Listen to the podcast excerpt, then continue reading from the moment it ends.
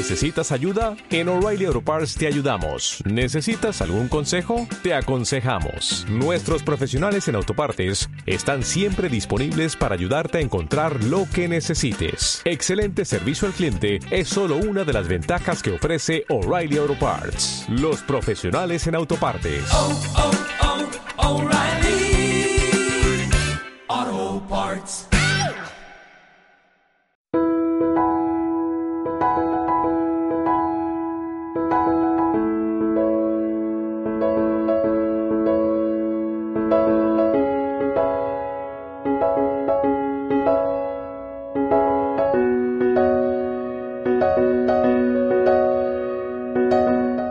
De un año se corría la voz sobre un nuevo frente que afectaba a miles de personas y empresas.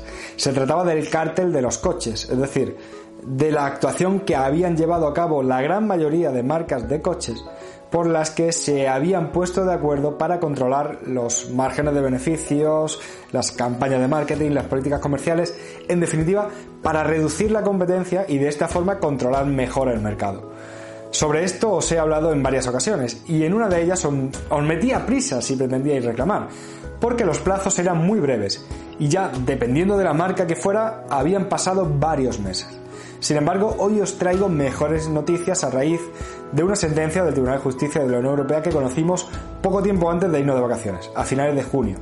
Así que espero que te resulte interesante y por eso te pido que te quedes un poco más conmigo.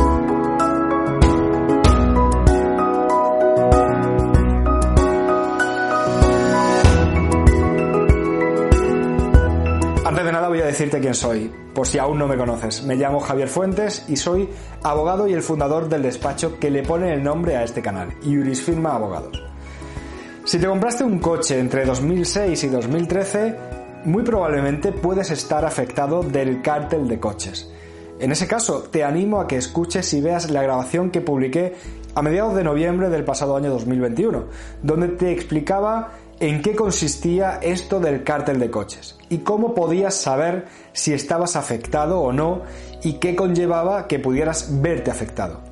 Hoy no voy a volver a repetir toda esta cuestión porque quiero volver a hablaros del plazo que tienes para reclamar, ya que también dediqué una grabación a finales de noviembre del pasado año a este punto y bueno, el de la prescripción, porque se acercaba el fin del plazo para poder reclamar en muchos casos y pasado ese plazo se cerraba la puerta a cientos de miles de afectados. Sin embargo, como decía al principio, hay buenas noticias también y no ha prescrito todo.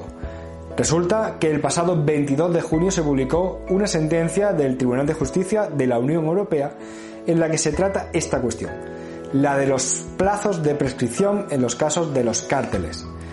En este caso, en concreto, se estaba hablando sobre el cártel de camiones, un cártel que afectó también y en sumas de dinero muy importantes a miles de empresas y profesionales del sector del transporte, pero que también resulta de aplicación para el cártel de coches o para cualquier cártel que se haya producido. Esta sentencia se enfoca en determinar si el plazo de prescripción en estos casos debe ser el de un año o el de cinco. El hecho de que se dude entre uno y otro plazo está en que nuestra normativa española sobre competencia es del año 2007, pero una directiva europea del 2014 obligaba a todos los países de la Unión Europea a modificar las normas nacionales para adaptarlas a esa directiva. Esto, como suele ocurrir, al menos en España, se hizo tarde, eh, pues el plazo que teníamos para hacer esa adaptación acababa el 27 de diciembre de 2016 y no fue hasta el 27 de mayo de 2017 cuando se llevó a cabo. Esta modificación, entre otras cosas, afectaba el plazo, pues antes de la modificación se aplicaba el plazo general que existe para las reclamaciones extracontractuales, que es de un año, y con la modificación el plazo se establecía en cinco años. Teniendo en cuenta esto, con esta sentencia se analiza si aunque el periodo de tiempo en que el cártel se produjo fuera antes de la entrada en vigor de la reforma, se podría aplicar el plazo de cinco años que existe actualmente. La respuesta que da el Tribunal Europeo es, en resumen, que independientemente de cuándo se produjera el cártel, si el plazo empieza a contar cuando ha entrado en vigor la nueva ley o cuando debería haber entrado en vigor, que recuerdo que sería la fecha límite que España y el resto de países tenía para adaptar su legislación a la normativa europea, en ese caso, en diciembre de 2016, entonces se aplica el plazo de 5 años.